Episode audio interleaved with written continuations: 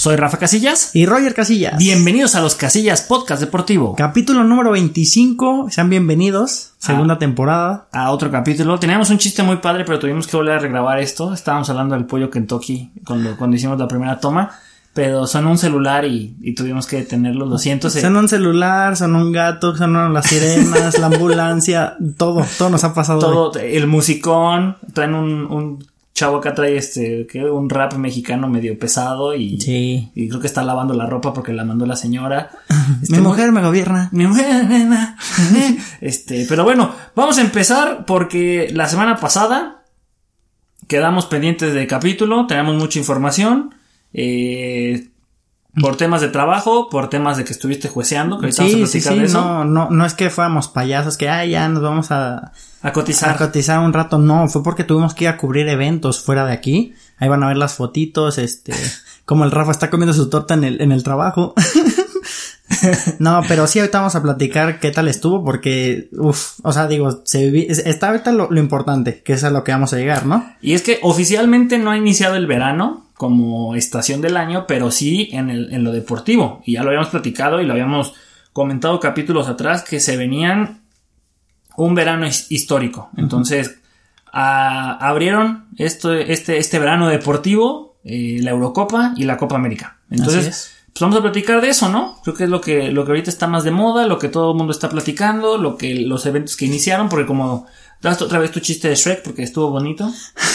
Sí, es como, es como cuando llega Shrek y se lava las manitas, está preparándose ya para echarse su buffet, su chanchito. el chanchito, entonces que para nosotros son los Juegos Olímpicos, ¿no? La Copa Oro, ¿va? Que, sí, sí, hay Copa Oro este verano. Hay Copa Oro que también va a estar pésima, yo sigo muy molesto con México. No sé si viste el partido de la Nation League que perdieron contra Estados Unidos. Oye, pero, pero esa Nation League es la, la contraparte de la Nation League de, de Europa, ¿va? Ajá, pero esta vez fueron nada de los cuatro mejores. Sí, así se les ocurrió hacerlo y, y, y la Copa Oro, ¿qué? Entonces ya, ¿para qué? No, se supone que es, es la importante, pero yo muy, muy molesto, el Tata no sé qué, qué hace. Siento que han sido partidos muy, muy moleros los que ha jugado con ¿Sí? su equipo o, y es ganar 1-0. Y ahora que se enfrentó contra Estados Unidos, que lo comentamos, trae mucho jovencito que juega en Europa, se le pone al tú por tú. Dijimos que para el próximo ciclo, para Qatar, nos iban a pegar. Pues ya nos pegaron. Sí. Entonces. Sí, porque Qatar ya está a nada. Sí, también ya son tres años, ya no nos faltan tres. Pero es lo que decíamos, esta, esta generación la están preparando no solo para clasificar y ser fuerte y pelearle a México, la están preparando para ser campeona del mundo. Sí. Quieras o no, los nombres que traen ya son pesados y en equipos pesados, entonces aguas. Pero bueno, vamos a platicar primero de la Eurocopa, que ya dio su banderazo de salida la semana pasada. Uh, ya creo que el día de hoy que estamos grabando esto ya terminó la primera eh, jornada. Sí, la primera jornada que se inauguró con Sí. el Italia-Turquía. En el Olímpico de Roma. Sí, como, como habíamos comentado así cuando llegué, oye Rafa, ¿viste que eh, la Eurocopa está jugando diferente este año? Sí, que tiene un nuevo formato, ¿verdad? Que, qué bueno que me acordaste. Esa, esa parte habíamos empezado la vez pasada. Sí, pues, pues es que es un formato diferente porque no se juega en una sola sede, sino que se juegan en todos los países de Europa cuando te toca ser local. Algo así está la dinámica. Entonces, la inauguración fue en Italia y la clausura va a ser en Londres, en Wembley. En Wembley. Sí, ahí va a ser la final, eso sí es un hecho. Pero ahorita en las fases de grupo, pues se van a estar ahí turnando, ¿no? Son seis grupos, ya están bien definidos. En el grupo A, los decimos rápidamente. Rápidamente. Están Turquía, Italia, Gales y Suiza. En el grupo B, Dinamarca, Finlandia, Bélgica, Rusia. En el grupo C, Holanda, Ucrania, Austria y Macedonia del Norte, que es la sorpresa. Grupo D, Inglaterra, Croacia, Escocia, República Checa. Grupo E, España, Suecia, Polonia, Eslovaquia. Y grupo F, Hungría, Portugal, Francia y Alemania. El famosísimo grupo de la fuerte. Digo de la muerte. Este, Yo, yo los veo eh, parejos. eh, recordemos que aquí clasifican dos y pasan los mejores terceros. sí. O sea, porque tienen que pasar 16, son, pasan 12 directo y a los cuatro mejores terceros. Eh, ¿Qué cabe destacar aquí? Bueno, Italia empieza la inauguración ganando un 3-0. Sí. Eh, sorprendentemente al día siguiente pasa algo muy desafortunado con el jugador de Dinamarca, eh, Eriksen, Eriksen. que se desploma y dice el doctor que hasta se murió unos instantes. Difícil. Mucha gente dice Eriksen es muy lindo que se levantó y se preocupó más por la gente que por su salud. Dijo, ¿y cómo están amigos? Sí, sí, sí, pero Muy, se fue. Sí, muy difícil. Que ya dijeron en Inglaterra, si él jugara aquí en Gran Bretaña, ya no jugaría más. Sí, ya Porque no. está arriesgando su vida. Claro, pues es que fue un. Se le apagó el sistema.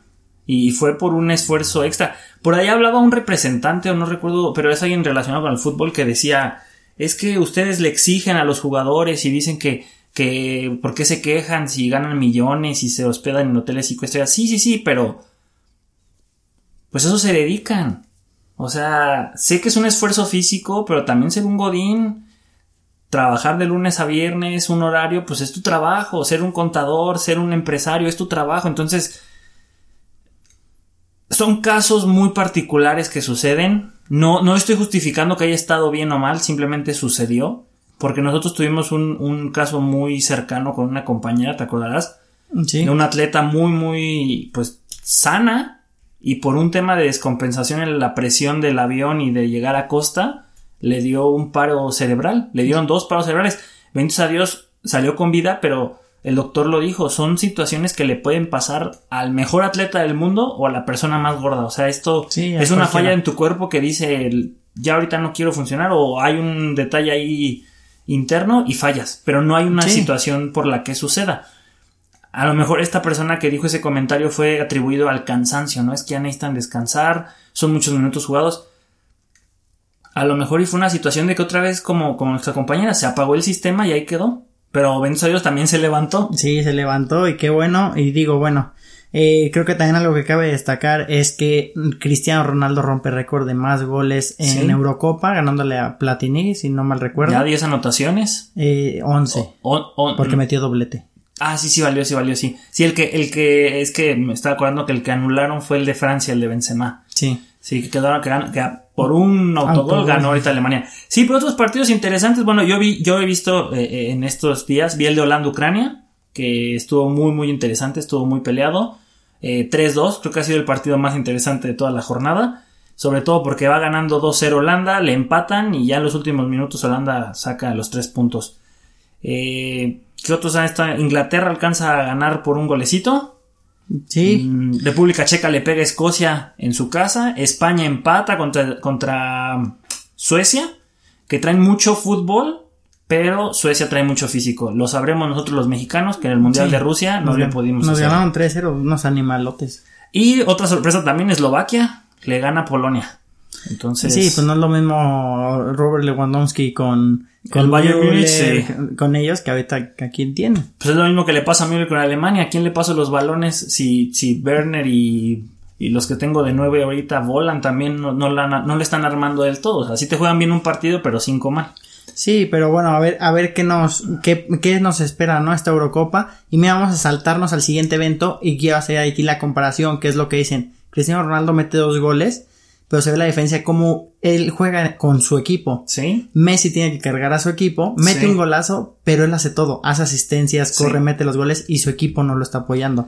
Entonces vámonos a la Copa América a hablar de esta situación. A ver, son dos grupos nada más. Originalmente eran seis en cada uno, pero se bajaron del barco Qatar y Australia. Sigan sin invitar a México. Nadie les interesa la Copa América. Ah. pero a ver, en el grupo A está Argentina, Bolivia, Uruguay, Chile y Paraguay. Y en el grupo B, Colombia, Brasil, Venezuela, Ecuador y Perú. Sí, cinco, cinco equipos por, por grupo. Van a Em- ser cinco jornadas. Empieza Brasil ganando, inaugurando. Ah, porque ya después de todo el relajo que iba a ser Colombia, que iba a ser Argentina la sede, terminó siendo en Brasil. ¿Qué Sí. es lo que están haciendo? ¿Quién sabe que va- si vaya a terminar el torneo? ¿Por qué? Pues por el COVID, o sea, en Sudamérica no está tan fácil. No, la no, no, está, está bien complicado. Yo, yo creo que aquí Copa América, eh, la Conmebol debió de haber hecho lo que hicieron en la NBA. Sí. Una burbuja. Sí se va a jugar, Todo en el Maracaná. pero ajá, todo ahí, todo ahí. No, y, y ni siquiera están dejando entrar a la gente. Hay, hay estadios, co- ¿contra quién jugó Colombia? Colombia, Colombia jugó Contra Ecuador. Ecuador. La gente viajó hasta allá para ver el partido y no los dejaron entrar, que porque fue sin público.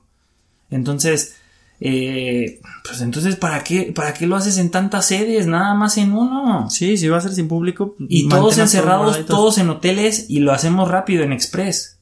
Porque es. es otra cosa que, a diferencia de la Copa, eh, de la Eurocopa, la Copa América está teniendo partidos cada dos o tres días.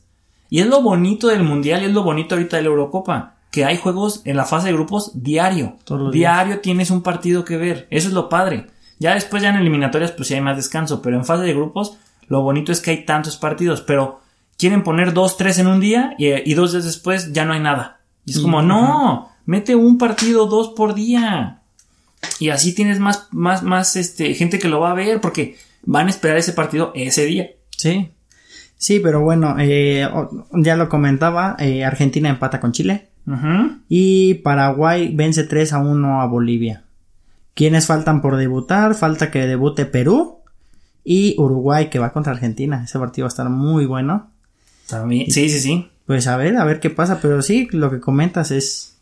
Mira, son, son los dos torneos más importantes, eh, bueno, más bien de las confederaciones más importantes del fútbol, ¿no? La, Europa, la europea y Conmebol. Uh creo que Europa, porque fue el caso, por ejemplo, de este partido Portugal-Hungría, que prácticamente estaba lleno el estadio, pero es que Hungría tenía, ha tenido uno de los mejores protocolos ante esta pandemia. Tanto así que a los locales solamente tenían que mostrar que o ya se habían infectado o ya tenían la vacuna. Y los que venían de afuera tenían que comprobar que traían la vacuna. Pero nada más con eso ya pasabas. Si no la traías no entrabas. O sea, si eres sano y no te ha dado, no puedes entrar, tienes que tener o la vacuna o el virus. Bueno, que te haya dado y ha salido, ¿va? Sí. Y, en cambio acá en América, pues es todo un relajo. Yo no sé en Estados Unidos cómo se vaya a seguir lo de la Copa Oro, porque ya están también ya dejando entrar gente a lo caramba. Yo que recuerde, hoy, martes 15, ya va a estar otra vez el Dodger Stadium en la Major League Baseball al 100% de capacidad. Sí, sí, digo, ahí en Estados Unidos pues ya están vacunando demasiada gente, pero yo no arriesgaría tanto. No, pues claro que no, aunque tengas la vacuna todavía te puedes infectar y hay mucha gente que todavía no está vacunada o mucha gente que va, trae el virus, puede estar vacunada, pero va a viajar fuera del país y vas a hacer rebrote en otros lados. ¿Qué es lo que está pasando con esta Copa América? Logísticamente está mal. Sí. Entonces tienes razón, ahorita que ya me hiciste pensar, pues quién sabe si se complete, ¿verdad? Sí, y, y, tú lo dices, ¿por qué estas dos conferencias son las importantes? Pues la verdad, lo hablaba, yo estoy muy molesto con México y pues la Copa Oro no es tan vistosa hasta que llegan a semifinales. Y eso. Sí. Y eso, porque a veces, eh, ¿cómo fue? ¿Pasó Jamaica? Jamaica-México en la final. Ajá, esa por ejemplo. Pues todos sabían que iba a ser para México, aunque Jamaica estuviera jugando muy bien, nadie apuesta por ellos, porque sabes que históricamente no la arman, porque ya que hayan llegado ahí ya es bastante. Y si la ganaran es como, ah, ganó la Copa Oro. Ah. Sí, y, y, siéndote sincero, yo creo que esta Copa Oro la gana Estados Unidos. De, salvo que el Tata haga alguna maravilla, porque los goles que le metieron a México fue a balón parado. Sí, pero contra Honduras empatas a cero. Eh, sí, el, el, único detalle es ese también, que, que no veo que... tenga... bueno, ¿sabes qué es lo que le falta más bien? Un buen centro delantero.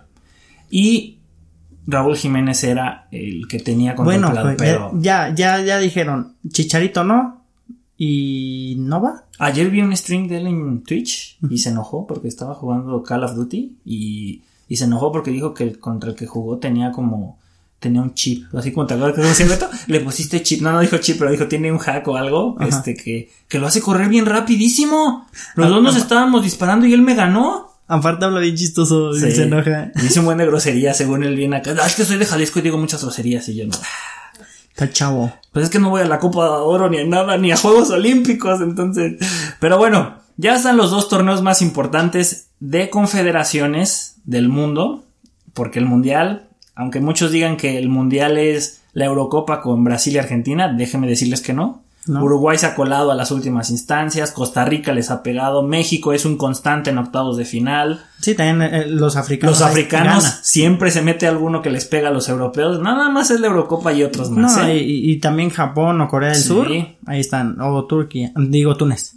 Turquía también, Bueno, Turquía es el, pues ahí está en la Eurocopa. Sí, sí, Ah, bueno, sí tienes razón. Es que Turquía, sí, cuando le conviene, sí. Bueno, pero pues empezaron estos torneos, hay que disfrutarlos porque pues es deporte, no vamos a negar. Pero bueno, este, vamos a cambiar un poquito de tema. ¿Cuál era nuestro siguiente tema? Ah, sí, la Fórmula 1 hace dos semanas, ese tenemos que decirlo sí o sí, porque esta va a ser como una pequeña sección donde vamos a hablar de mexicanos chidos. Sí. Y así como dijo el, chicharito, pero no quiero que después... Imaginemos cosas chidas. Chidas. Hay que imaginar cosas chidas. Y el Gran Premio de Azerbaiyán fue toda una novela. Por momentos estuvo medio aburridón, pero al final Checo Pérez se lleva el Gran Premio de Azerbaiyán, donde ya había ganado varios podiums, ahora se lo lleva, sobre todo después de que su compañero Max Verstappen tuvo una pinchadura en el neumático trasero y se estampó en plena recta a 300 y tantos kilómetros por hora. Gracias a Dios no pasó nada, nada aparatoso. Pero eso provocó que se tuviera que hacer una salida. eh, fue un bandera roja. Todos tuvieron que regresar al- a los pits. Y después se volvieron a acomodar para las últimas dos vueltas. Pero desde salida. eh, desde. ¿Cómo se dice? Salida parada. Ahora sí que todos acomodados en sus cajones de salida. Lewis Hamilton eh, en el arranque de esa, de esa salida. De esa. A retomar la carrera. Lewis Hamilton se lo lleva. Pero se lo lleva de corbata y se sigue derecho. Se sigue, se sigue. Y se va hasta el casi último lugar. Sí, fíjate que yo, yo me pregunté cómo fue posible. Y por ahí salió un, un grande, este, que piensa fríamente, un llamado Rodrigo Madrigal, que dijo, Rogelio, ¿a ti te pasó con el caballo? Saltaste un obstáculo y te seguiste y, Y te, te saliste de la pista. Y es que no lo ves. Es que aquel no supo, no pudo frenar. Y fue lo que. Y, y ¿sabes qué fue lo que pasó? ¿Por qué no pudo frenar? Traía los frenos muy fríos. Y sí pasa. Y más a esas velocidades necesitas tener todo a punto, toda la temperatura adecuada. Y sí, traía los frenos fríos. Todavía se ve que intenta frenar. Y aunque bloqueó las llantas, pues se fue de largo. Sí, no pudo. Y entonces no pudo y no, no es culpa de Checo, no es culpa de que su compañero haya chocado. Checo hizo una muy buena carrera, sobre todo porque empezó por ahí del 7-8, siete, del ajá. 7, y se la lleva. A Checo le gusta hacernos sufrir en las qualis y está corriendo muy bien. Y bueno. e hizo lo que ni Pierre Gasly ni Alexander Albon, los últimos dos compañeros de Max Verstappen, hicieron. Ganar un gran premio con Red Bull. Ahí está. ¿Y qué? Van cuatro, no, seis carreras. Seis carreras. Ya viene, este fin de semana viene el Gran Premio de Francia. Entonces, está muy buena la temporada, la verdad, sí. Eh, hay por momentos donde las carreras se ponen un poquito aburridonas, sobre todo cuando, cuando mm, eh, hay mucha diferencia entre un corredor y otro, pero en cuando empiezan a entrar a los pits, ahí se empieza a poner la cosa interesante, porque Sí. donde los punteros salgan con el tráfico, y si un puntero entró antes que iba atrás de él, él le sacó el lugar, que fue lo que le pasó a Checo en el Gran Premio de Mónaco, digo a Luis Hamilton, que por eso Checo Pérez se fue más adelante que Luis Hamilton, porque hicieron mal la estrategia. Ese tipo de situaciones es cuando se empieza a poner interesante. Y la batalla Red Bull-Mercedes Sí. se está llevando esta temporada. Una temporada que da vale la pena solo por eso. Sí, y bueno, vamos a seguir con más mexicanos. Otro todavía. mexicano que lo dijo. Yo me, me, me inspiré en el chicharito. Sí. En pensar cosas chidas. ¿Quién es, Roy? Es nada más y nada menos que Brandon Moreno, originario de Tijuana, que rompió ahorita en la UFC. ¿En qué capítulo fue? ¿263? ¿Cuán- No sé qué. no sé, pero ya el 200 tiene más capítulos que nosotros, muchos más. Sí, todavía no más que One Piece. Ajá, no. Pero, Ni Naruto. Pero bueno, una pelea que, que propuso. Se Sí, sí, vio, sí. peleó contra este brasileño. El Figueroa, algo así. te- te- Nah, pero, sí. pero era el campeón, era el campeón. Sí. Y le ganó, este... Fue una pelea que se fue hasta el final. Sí. Que lo que vuelvo a repetir, propuso más el mexicano. El brasileño se mantenía, se mantenía hasta que hizo una sumisión. Sí, fue por sumisión, le hizo la... eh, en la WWE sería la coclina clutch, la agarró por atrás y ¡ahora el hijo de su madre! Por Sí. el cuello una guillotina, no es una guillotina porque guillotina se hacía él si se dejara caer de frente. Sí, bu- bueno, lo tenía agarrado del cuello y con la otra mano le hacía como por arriba de la cabeza porque lo quería como quitar y no podía, no podía, se desesperó, empezó a tocar la pierna, ya y se ya acabó. dijo, me rindo. Terminó la pelea y como que no se la creía Brandon, era como, sí o no, sí, y hasta que le dijo a su esposa, sí, ah, va, va, va, ya empezó a ¿Qué están diciendo? ¿Que eres campeón? ¡Sí! Sí, le dieron el trofeo, no le dio ni siquiera la mano al, al rival, no por mala onda, sino porque empezó a chillar. Sí. Y el brasileño fue, lo abrazó, lo, Lo levantó. cargó, Todavía hizo todo su discurso de yo soy de un mexicano, un chamaco mexicano y ahora soy campeón. Y estuvo, la verdad a mí sí me, me- me llenó de orgullo porque ni siquiera lo conocía. Y- pero dije, qué padre, o sea, lástima que tengamos que esperar hasta el éxito para voltear a ver a, la gente. Sí, nos lo han dicho aquí en la entrevista, ojalá no vean, nos vean desde ahorita, Claro. no hasta que ya estemos en el podio o estemos en juegos, no. Sí, ahorita seguramente todo el mundo quiere una entrevista con él. No voy a negar que a nosotros no nos gustaría tener Sí. una, pero eh, yo vi hace poquito un podcast que sí tuvo una entrevista con él antes de que pasara todo esto porque iba a pelear por el título. Ya desde ahí ya era grande. Bueno, Sí. ahora es el más grande en esa categoría y en esa, en esa disciplina. Eh, pues es que también es una disciplina, digo, a nosotros nos gusta el box, a los mexicanos. Personalmente no soy tan fan, sí lo veo, pero no soy tan fan. Eh, pero la UFC está entrando fuerte al mercado mundial y se está volviendo una empresa muy muy fuerte. Eh, no sé si tú seas muy fan de las artes marciales mixtas. Personalmente, pues sí le he encontrado gusto en algunas peleas, pero en otras es como de si está muy salvaje. Sí. Fíjate que yo, mm, se ven muy bien las peleas. Bueno, a mí sí me gusta. No soy tan tan fan, así que te puedo decir mil nombres. O, o que te esperes al fin de semana para Sí, ver la pelea. Pero por ejemplo, ver pelear a las mujeres, híjole, sí se ven tremendas. O sea, hemos dicho en el fútbol se ven más clase en las mujeres, o sea, más corazón. Acá sí Que se ven más rudas. Acá sí se ven muy rudas y sí se dan contra. Y todavía terminan como los de rugby. Se dan la mano, beso y abrazo. Sí, bien, bien peleado. La bien- verdad, muy bien. Te digo, esta pelea muy emocionante. Pues es que hay deporte para todos los gustos. Sí. Entonces, si a ti te gustan las artes marciales mixtas o los trancados, pues ahí están. Y si eres mexicano, pues hoy debes sentirte mucho más orgulloso. No seremos fanáticos, pero somos mexicanos y nos sentimos orgullosos. Nos subimos en el barco mexicano. Sí, ahorita México que la está partiendo, ¿eh? Y, y hablando de gente que la quiere partir, y- porque tú dices que ahora están partiendo, pero ahora gente que toda la quiere partir, porque ya se vienen Juegos Olímpicos, nos vamos con un, pues no fue clasificatorio, pero fue un must, fue un tienes que hacerlo. Tienes que hacerlo para ir a Juegos Olímpicos, sí o sí. Tienes que venir a la hermosa ciudad de Querétaro, al nuevo Superestadio Olímpico de Querétaro. La gente ¿Qué tal terminó fascinada. ¿Está Está chido? hermosa la pista. Sí, azul. Lo único que tal vez dices, eh, son las gradas, pero es por puro protocolo que necesitan tener banquitas. Ajá, ¿y no tiene? Sí, o sea, es, es Sí. eso, las Ah. banquitas. Si se las quitas, tienen más capacidad de Claro, gente. claro. Pero dices, eh, lo está pidiendo, lo, lo pide, ¿no? La gente de construcción y todo eso lo pide. Pero de ahí en fuera fue hermosa la vista, un clima demasiado bonito. ¿De qué estamos hablando, Roger? Porque estamos, no hablando del estadio. ¿Qué evento vino a Querétaro que fuimos sede de este maravilloso? Se vino el campeonato de primera fuerza de atletismo, Nacional. donde vinieron los meros, meros, así, la crema innata del atletismo. Eh, yo creo que el único, la única persona que nos hizo falta que compitiera, porque sí estuvo presente, desconozco si fue por alguna lesión o algo, fue Barrios, el- este Ajá. corredor de, de fondo.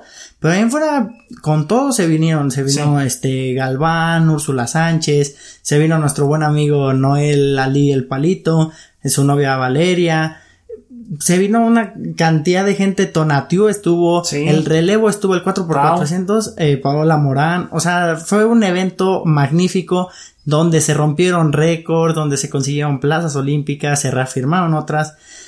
Mm, yo estaba encantado. ¿Qué andabas haciendo ahí? Yo fui a voluntariar. Eh, la parte un poquito triste, ¿no? De, de atletismo que te dicen, ah, vas de voluntario, pero no te vamos a dar ni un quito, no te vamos a dar de comer. Yo sí dije, pues yo voy a estar en primera fila viendo la competencia. Eso sí. Y, y fíjate, muy- yo sentí mucho, mucho muy lindo. Ajá. Yo te lo comenté, mucha gente me decía, ¿cuándo nos vas a entrevistar? Oye, Rogelio, esto, y viene, y vas a tomar notas para el podcast, así, o sea, yo decía, wow, o sea, aparte de todo eso, gente que hemos entrevistado, Tonatiu va llegando a la pista, concentrado para su 400, porque dijo, voy a correr 400 y mi 800. Llega y me voltea a ver, se mete a la pista, no tenían permitido, se metió, me abraza y me dice, cuídame mis lentes.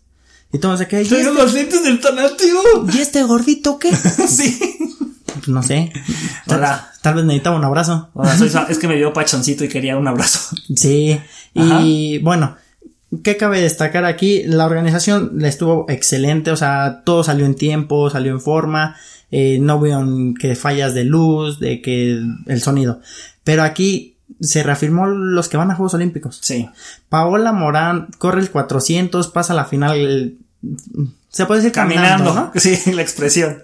Y la final la gana y todavía baja el ritmo porque veía que pues ya la tenía. ¿Cuánto termina siendo 51 segundos? Cuando el segundo lugar termina siendo 55. 4 segundos es una vida en el A 400. ver, vamos a, hacer, vamos a hacer una pausa ahí porque tienen muchas historias que platicar, pero yo ahora sí siento que te estoy entrevistando, así que voy a aprovechar para Sí, hacerlo. claro que sí. Este, ¿cuál es tu color favorito? No, este, eh, arriba o abajo. No, tampoco eso. Este, ¿cuál crees que sea la diferencia? Digo, aparte del talento, porque no sé dónde entrene ella, pero ¿cuál es la diferencia entre e- e- esa grandísima diferencia que existe entre Paola y las otras? ¿A qué crees que se deba? ¿Por qué está tan marcado unos sí y otros no? Mm, Yo creo que es la disciplina que se tiene. Ajá. Porque no, no tanto influye, o sea, sí influye dónde entrenan, porque ¿quién, quién más estuvo? Tamayo, que alguna vez comentamos aquí en el programa, que rompió el récord mexicano de los 200, que después de hace tanto, una persona muy sencilla, pero decidió tomar camino en Estados Unidos, ¿Sí? que dice, yo vengo por mi marca olímpica. Entonces, está muy, muy fuerte, pero Paula Morán, ¿dónde está? En el cenar. Sí. Pero sí, sí, sí. ella está ferrada con su entrenador, lo mismo que Tonatiu. Él está casado con su entrenador y vamos a entrenar y tengo completa confianza. Ahí hubo otro tema. Veo, veo a- al palito, a Noel. Y Le di- me dice, espérame, tengo que ir a hablar acá para, con la federación. Le digo, ¿qué pasó? Voy a hablar porque tiene que ir mi entrenador, porque él me conoce que voy Sí, a correr claro. 20 kilómetros y si me trueno y algo, o sea, él sabe cómo levantarme, él sabe cómo hacer, o sea, yo siento que es esa mancuerna entrenador-atleta. Porque puedes tener todo el talento del mundo, pero si no te saben dirigir, no lo haces. Y Pero, pero son deportes individuales, porque muchos pueden, eh, pueden decir, pues sí, pero cuando estás en la pista, ¿qué te va a decir tu entrenador? No es como en el fútbol en el básquetbol, que el entrenador puede pedir un tiempo fuera o en el entretiempo y decir, vamos a cambiar la táctica, en vez de estar parados 4-3-3, nos cambiamos a línea de 5, vamos a defender más, no. Pero es importante que alguien sepa decirte durante la carrera, hay que apretar, levanta, este, puedes mantener el ritmo. No, y antes de eso, yo sí te voy a decir, Paola Morán, una hora y media antes ya estaba estirando, ya estaba calentando, una hora y media antes de entrar a la semifinal. A la O semifinal. sea, la final todavía llegó mucho antes. ¿Y por qué hacen eso, carnal? ¿Por qué estiran una hora, una hora y media antes? Pues para, para evitar lesiones. Exacto. O sea, no, no quieren arriesgarse porque fue eso. Los, les dijeron, sí o sí van a competir.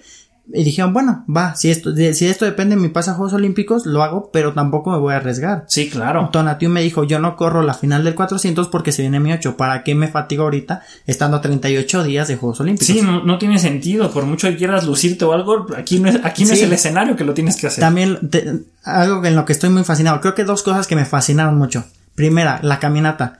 10 kilómetros dices, no inventes, pero vino lo mejor. que neta veías que parecía que eran 10 kilómetros corriendo. Sí, O sea, se veían prendidos. Sí, estaban prendísimos todos, iba llegando uno, otro, y aparte juntaban hombres y mujeres. Entonces se puso la carrera, bueno, la caminata muy, muy buena. Eh, ahí Noel Ali se llevó su medallita. Y bueno, también otra cosa que a mí me, me emocionó mucho, que dije, sí tienen para, el, el relevo 4x400.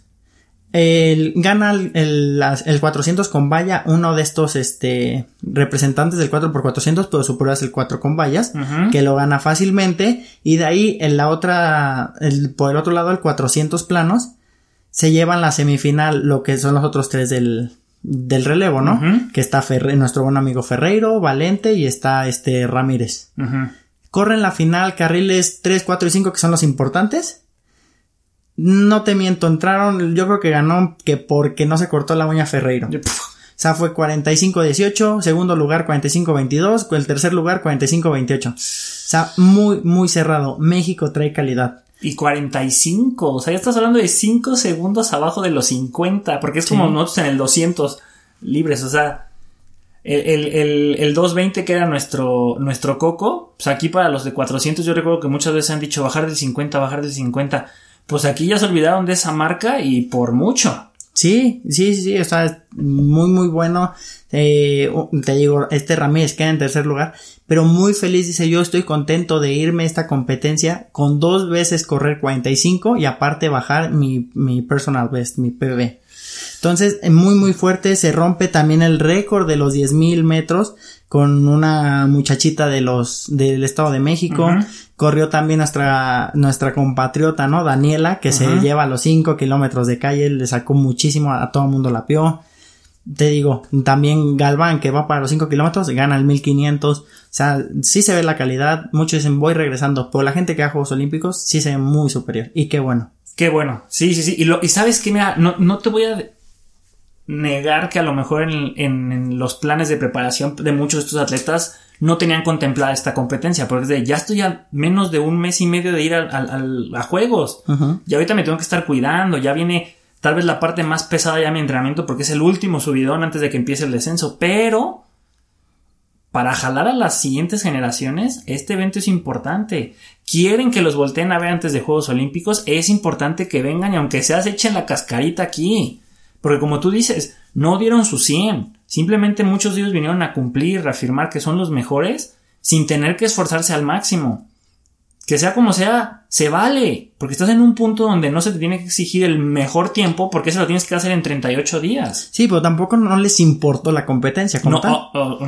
O sea, fueron, a- sí la ganaron, pero no a su 100, como dices. O sea, es como cuando Goku trae la playera, toda pelea bien, pero cuando se la quita sabes que ya... Sí, sí, sí, pero, pero todo. está bien que hayan venido, que se Sí. den a conocer, que también vengan a hacer un evento fuera de la Ciudad de México y que vengan, pues ahora sí que vinieron a provincia. Sí. Y aquí en Querétaro es muy fácil que la gente de Guanajuato haya venido, que la gente de San Luis haya bajado, que los mismos del distrito se hayan desplazado, Querétaro debería ser sede de todos los eventos, Sí, aquí es más fácil. Fíjate que aparte de eso, el estadio hermoso, Sí. tanto, tanto que vino gente de Belice, vino Sí. gente de Costa Rica, vino gente de Bolivia, o sea, dijeron, nosotros queremos conocer el estadio. Muy, muy bonito, te digo, también estuvo Diego del Real Sí. ganando ahí. Fíjate que algo muy curioso y me encantó ver fue a Paola Morán concentrada. Termina una fila de chiquillos y chiquillas para tomarse foto y ella no les negó una sonrisa y decir va una foto. Qué bueno. Y que no, eh, o sea, no digo que no sean superestrellas como los futbolistas, que ellos son más mamilas. Sí, Se lo merecen estos cuates, también se esfuerzan, no, no tienen una idea del sacrificio que hacen los atletas que no son futbolistas, los que son ahorita para Juegos Olímpicos. sí, y, y mira, no va a faltar la gente que diga, ay, es que la conozco yo en payasa. No es payasa. Es, está concentrada Sí. en lo suyo. Eso es muy diferente. Y aparte, estudia Tec de Monterrey, que no es cualquier cosa, y tiene que entrenar ahorita es la mejor de México, entonces la cabeza a veces no te da para todo. Pues es que no, no voy a estar no. como, ahorita como para decir, pues es que dar entrevistas a cualquiera, pues no, también tengo que seleccionar con quienes me convienen más, porque también tengo que pensar en un futuro, porque de ahí vienen mis patrocinadores, de ahí vienen los recursos económicos, por si la federación se le ocurre no pagar a mi entrenador, se lo voy a tener que pagar yo. O sea, ese tipo de detalles son prioritarios a ser siempre una persona eh, carismática, que tiene tiempo para responder todo. Oye, también tengo que ir a descansar. Después de correr tengo que hacer estiramientos, me tengo que ir a meter a la, a la, a la tina de agua fría. Esos detallitos valen. Porque yo me acuerdo que una vez cuando fui a un mundial me rasuré las piernas y me decían, es que ¿para qué te las rasuras? Eso nomás te baja como medio segundo. Bueno, me rasuré las piernas y gracias a eso bajé del 220. Por medio segundo. Sí. Ahí están tus medio segundo. Se necesita. A ese nivel, y no al que yo estuve, digo, fue al Mundial Juvenil, pero a Juegos Olímpicos cualquier detalle cuenta. Hasta que te hayas cortado bien las uñas, que hayas hecho tu, tu ritual antes que te haya salido muy bien, que lleves el equipo que necesitas, todo, todo, todo, todo, que vaya tu entrenador, que hayan ido tus papás, que sepas que todo está al 100, importa. Sí, o sí. Pues qué bueno que hayamos tenido ese evento. ¿Tienes algo más que comentar sobre eso? Tienes un montón de historias, pero algo más que quieras comentar. No, la verdad yo estoy contento y, y tú me dices, es que todo, todo el mundo dice, tiene oportunidad. Sí, tiene oportunidad. De los que acabas de comentar, yo veo a tres posibles que tienen oportunidad de pelear y hacer algo grande. sí, Es decir, un top 8. Al menos verlos en las finales. ¿Quiénes? Eso yo te diría. Que es Paola Morán, Tonatiu Y Diego y de Diego Real. de Real. Esos son los tres caballos fuertes que yo he visto de los que todos los que has dicho tú de que tienen posibilidad, que son buenos. Bueno, esos tres son los tres que han demostrado ser más constantes en su camino a Tokio. No digo que en Tokio no pueda pasar una sorpresa, pero es importante que llegues con un, un buen currículum. sí, sí, sí. Sin contar la gente de caminata, que sabemos que caminata es potencia. Sí, sí, ahí también, ahí sí, ahí- esa es una prueba donde sí puede pasar cualquier cosa porque al ser una prueba tan larga puede pasar muchas Sí, cosas y la estrategia es muy importante, sí. Sí. Se ve, bueno, ahí tenemos campeonas panamericanos, te digo, te repito otra vez, Galván, que tiene con qué. Este, Tamayo, dudo ahorita que en estos momentos vaya a ser una medalla, pero no te quito que en cuatro años, porque es muy joven. Y la gente que viene abajo está también fuertísima. Lo- tú lo dices, los están admirando. Dices, yo quiero ser como este y me le voy a pegar y me lo voy a pegar. Entonces, pues a ver, ¿qué pasa? Pues qué bueno, fue un nacional muy padre, me da mucho gusto y sobre todo que hayan venido pues figuras de esa talla, ¿no? Ya son talla olímpica porque muchos de ellos van a estar ahí, ya, van- ya se van a hacer olímpicos o ya fueron olímpicos. Y nos vamos a quedar rápidamente aquí todavía en la, en la sección de olímpicos y vamos a hablar de dos deportes. Dos deportes que empiezan con la S de serpiente. Vivo da ponzoñosa. No, este, hablamos del skateboarding y del surf. Dos deportes que son novedad en Tokio. ¿Por qué se metieron estos deportes, Roger, a, a este programa olímpico? ¿Tú sabes? Yo tengo por ahí una idea. ¿Por qué tienes Pues una idea? porque son vistosos, yo creo. Pues para jalar más gente. Sobre todo a la juventud, que son extrema. Por eso las hicieron. Somos cool. Somos cool y nos encanta andar en nuestro skateboard y surfear las olas de La Paz. Sí, pero a ver, explícame un poquito un poco del skateboard. A ver, hay dos, dos, aquí lo que estoy leyendo en la página oficial de los Juegos Olímpicos, va a haber dos eh, modalidades, Park y Street. La que es Park, por lo que estoy entendiendo, son este, pues va a ser un, tienes que hacer como tu, tu rutina, pero ahí es este, son como albercotas. Que son las paredzotas grandes, pero es como un- una cúpula, pero al revés. En vez de estar hacia arriba, está hacia abajo. Ok. Y tiene muchas subidas y bajadas. Y tienes que hacer, más que nada, ahí tus trucos van a ir relacionados a ir al aire y hacer el salto o pasar en la altura por los barandales. Ok. Y el otro, el que es el street, ese tiene escaleras, tiene el, el, el ¿cómo se llama? La- el- donde te agarras para bajar las escaleras. Sí, el barandal. El barandal, el barandal, las, las rampas son más chiquitas, son trucos más en corto, con menos impulso, pero los dos pues tienen básicamente el mismo fin, ¿no? Haces tu rutina, te van a calificar los jueces, quien la haya hecho mejor, quien se haya, haya fallado menos, quien se haya caído menos, pues es el que va a ir subiendo y se la va a llevar, ¿no? Sí, y digo, y si hay gente, como dices, que es extrema, que dice, quiero ser cool, y dice, lo quiero ver en Juegos Olímpicos, pero ya no aguanto, vean extremadamente goofy. Exacto. Ahí se ve claramente lo que es. Porque fíjate que, y es, y es una historia muy curiosa, los juegos extremos, que así se llaman, los Extreme Games, fueron una petición de la juventud, más allá ahí de los 90s, 2000s, para tener un escenario donde el deporte se hiciera más oficial. Porque ellos tal vez no peleaban tanto Juegos Olímpicos, pero sí tener sus propias Olimpiadas, y los X Games son eso. Sí. Ahora, ya los Juegos Olímpicos voltearon a ver que ahí hay un público potencial muy alto y dijeron, pues métanse a los Juegos, vamos a hacer los Olímpicos. Finalmente, para mi gusto, sí son muy vistosos, pero volvemos a lo mismo, son deportes de apreciación. Sí. Entonces, para mí eso siempre le resta como espectacularidad al resultado, no a la competencia, al resultado, porque a lo mejor yo no soy experto, pero el que ganó no se me hizo que estuviera tan padre como otro. Y como yo no me sé todas las reglas, como en los clavados, como en la gimnasia, pues mi palabra cuenta menos, ¿no? O sea, tengo que creer al juez que dijo que lo hizo bien. En cambio, en la natación, sé que el primero que tocó se la va a llevar. Y no hay pierde. Entonces, bueno, Sí. pero esa es mi opinión, pero ahí está. Entonces, ese es el skateboard. El surf, van a hacer rondas como eliminatorias, los van a poner a competir uno contra uno y los van a meter allá a las olas y van a tener media hora para montar 25 olas cada uno. Y se van a empezar eliminando. Igual, las dos mejores olas que hayan montado son las que se van a poner a competir una contra otra y las dos mejores que de cada competidor pues le gana al otro y pasa a la siguiente ronda así hasta que lleguen a la final y se la lleven. De aquí va a depender mucho de que la situación climatológica sea la óptima. Se supone que por las fechas, por ser verano, todavía no debe haber tantas lluvias, ni tifones, ni nada de eso. Entonces, para que se los las olas deben de ser buenas. Solamente es el programa se llama Shortboard, hombres y mujeres, y nada más. Pero ahí están. Lo mismo, si también no aguantan, vean Reyes de las Olas, estos pingüinitos que también montan. No, mira, eh, no te voy a decir que es triste la noticia, más bien qué bueno, porque es eso, un deporte que está debutando, donde en México dicen, va, vamos a meterle, fueron al clasificatorio, lamentablemente no se pasó, Ajá. pero se quedaron a nada, ¿qué está diciendo esto? Es deporte nuevo, México le está metiendo, para dentro de cuatro años vamos a estar ahí adentro. Pero ¿sabes qué es lo que sucede? Y siempre lo hemos platicado entre nosotros, que cuando un deporte se vuelve olímpico, se pone más perro. Eso sí, pero Bueno, y lo hemos dicho, Paula Longoria, yo no le quito mérito, que es la mejor en en racquetball. racquetball. Ajá, es la mejor. Y ha sido la mejor por muchos años.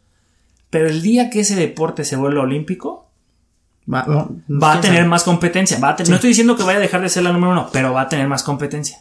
Porque en ese momento los comités olímpicos de las potencias van a voltear y van a decir, hey, allá hay medallas. Sí. Y son importantes. Entonces se viene el apoyo, se vienen las instalaciones, se vienen las competencias y pum, pum, pum, y se vuelve otra cosa. Pasó con el taekwondo. México era potencia cuando el taekwondo era No era olímpico. cuando no era olímpico, se vuelve olímpico, México sigue siendo potencia, bendito sea el Señor. Pero le están pegando. Pero se notó ese cambio donde de verdad ya entraron otros países, Cuba, Corea del Sur, pues ahí hay fundadores. Pero es ese cambio de es o no olímpico, entonces Sí, vamos a ver este qué, qué onda, eh, qué pasa, ¿no? En estos Juegos Olímpicos eh, y estos dos deportes. Y vamos a seguir todavía con más Juegos Olímpicos. Ay, qué bueno que me acordaste, porque sí, me había saltado ese punto y ese es muy importante. Es que tenemos muchísimas cosas que platicar. Disculpen, no, todavía nos alargamos tantísimo, pero este capítulo, pues es- necesitaba, tenía mucha información y esto es, a ver, síguele. Sí, este es deporte, es mexicanos partiéndola en Mexicanos partiéndola. ¿Y quién la acaba de partir? Las mujeres en el pentatlón moderno. Histórico, otra vez. ¿Qué palabra estos estas semanas, No. eh? Histórico. Lo que es este programa es histórico y chido. Sí, está histórico y chido. Y qué chido que sea histórico esto de las mexicanas. Cuéntanos más. ¿Qué pasó? Clasifican tres mujeres a Juegos Olímpicos. La buena noticia es eso, que hicimos historia. Nunca han pasado tres mujeres, se hace. ¿Cuál es la mala? Que una tiene que quedar fuera. ¿Qué? ¿Somos Rusia?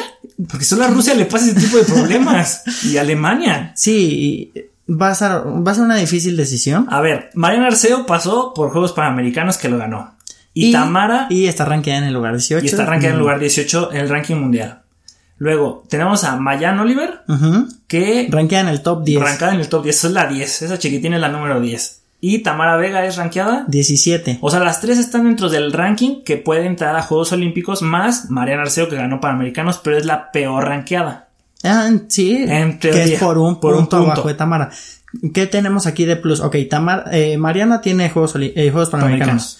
¿Qué tiene Tamara? Acaba de hacer historia quedando en séptimo lugar en un mundial. Sí. Que le rompió eso a Mayan, que había quedado en ocho en el mundial aquí en México. Ajá. Mayan que tiene, que es la mejor ahorita mexicana en el ranking y aparte ha estado en cuartos, quintos lugares. Es que está bien complicado. O sea, las tres tienen con qué defender su posición. Sobre todo Mayan y Tamara que están diciendo tengo un mejor presente.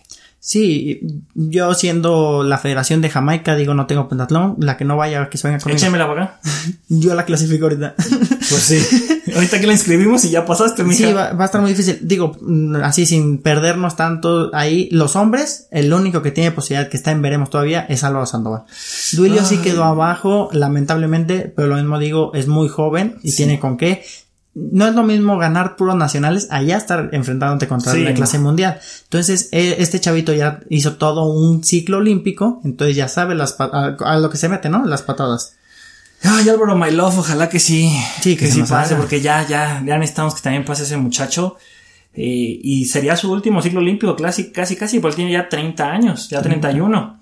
Pensar en otro ciclo a los 35 no es, no es descabellado para Penta, pero ya no es lo mismo los tres mosqueteros que 20 años después. Entonces, ojalá. Sí, ¿y qué va a pasar aquí? La federación tiene que tomar la mejor decisión y también las atletas se lo tienen que tomar pues con el, con la cabeza fría, ¿no? La que vaya a quedar fuera, pues ni modo.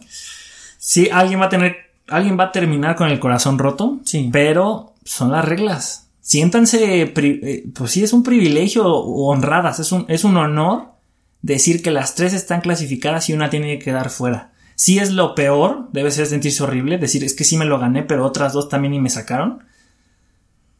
Pero estamos en una situación privilegiada, era lo que iba, como son las potencias como Rusia, como Alemania, como todos esos europeos que cada cuatro años tienen esta misma este mismo cuestionamiento. ¿A quién llevo y a quién dejo, fuera? No te quiero preguntar a quién dejarías a ti fuera. Vamos a reservarnos eso porque... No, pero míralo, ahí está el chisme. Creo, si no me equivoco, para estos Juegos Olímpicos sí va a haber relevos. Sí. Entonces, si sí llega a pasar Álvaro, la tercera puede que la lleve nada más a relevo. Ay, Dios mío. ojalá, Álvaro, estamos contigo.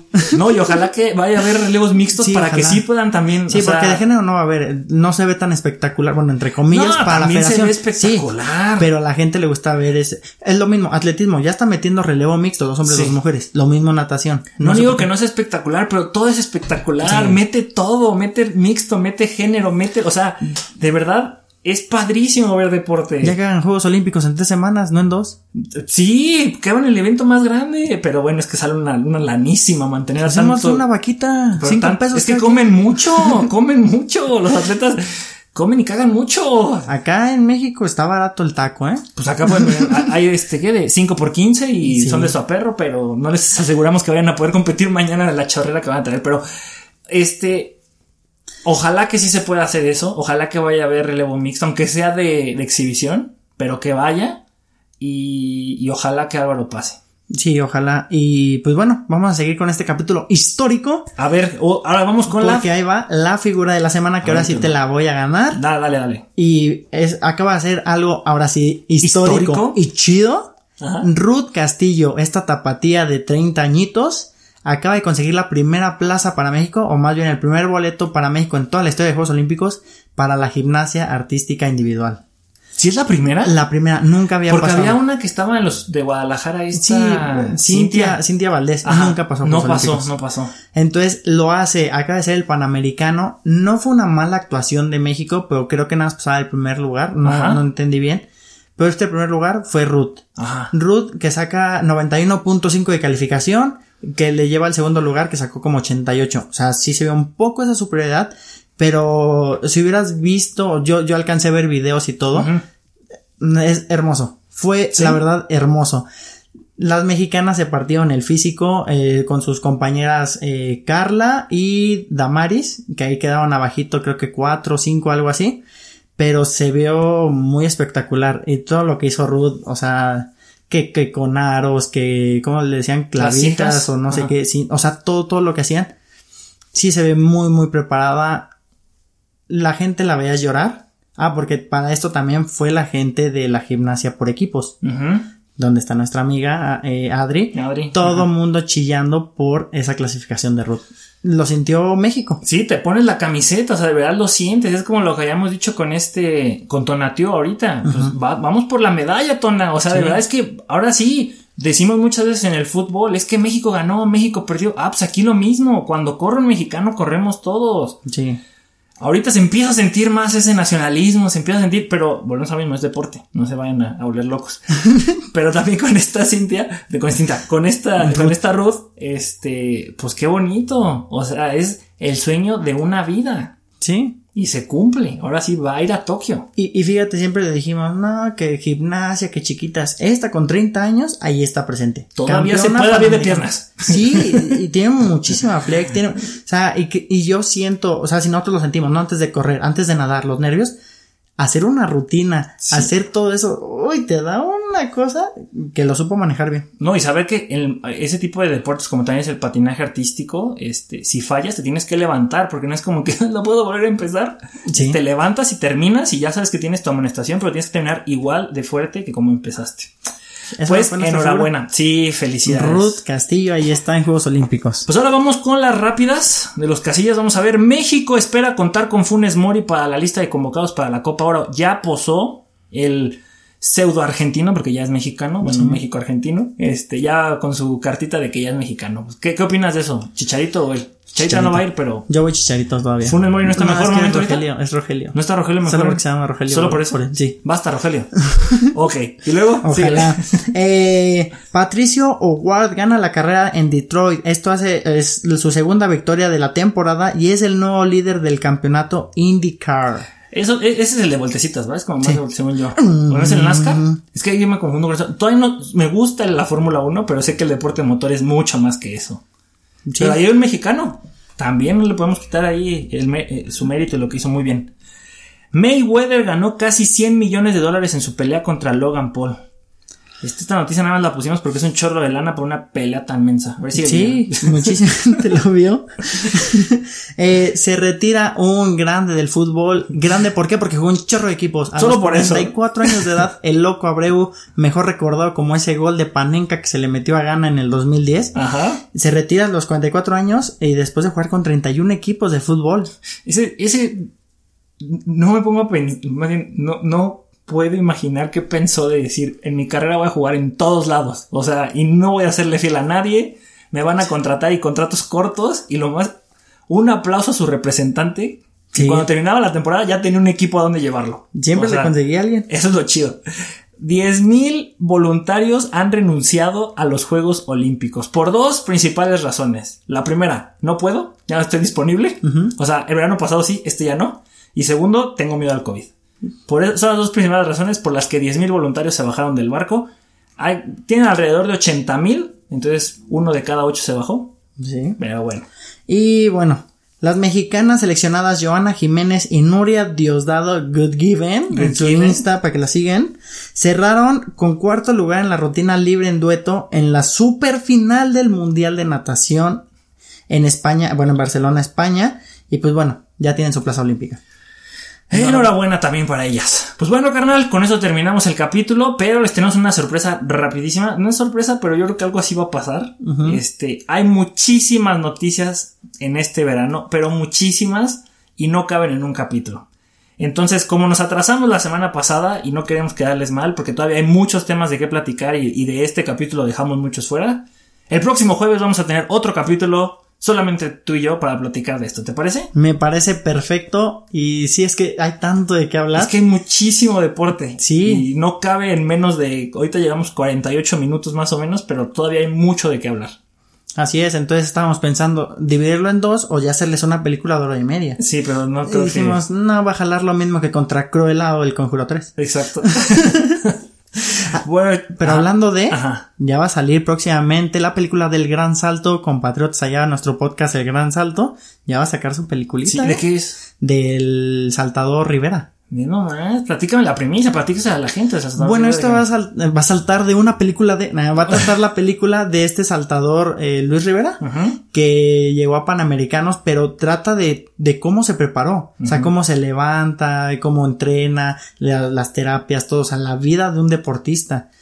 Eh, y bueno, la gente que es deportista lo vio, lo vivió de cerca y dice, wow, y ahora verlo en la pantalla grande te motiva. Si de por sí te, te motivó ver comer cinco huevos crudos a Rocky, esto que sí es de verdad te va a motivar más. Seguramente. Esperemos que la banda sonora esté chida, porque eso es importante, ¿eh? Sí. Para que pegue, por el oído tiene que entrar, ¿eh? Pues bueno, mi Roy, vamos despidiéndonos porque ya pasamos a los 50 minutos y todavía queda mucho de qué hablar. Pero bueno, ¿cómo dice Roger? Pues hace un buen de calor, carnal, y como que empezó a oler a gas. Perdón. Ah, no, fuga, vámonos.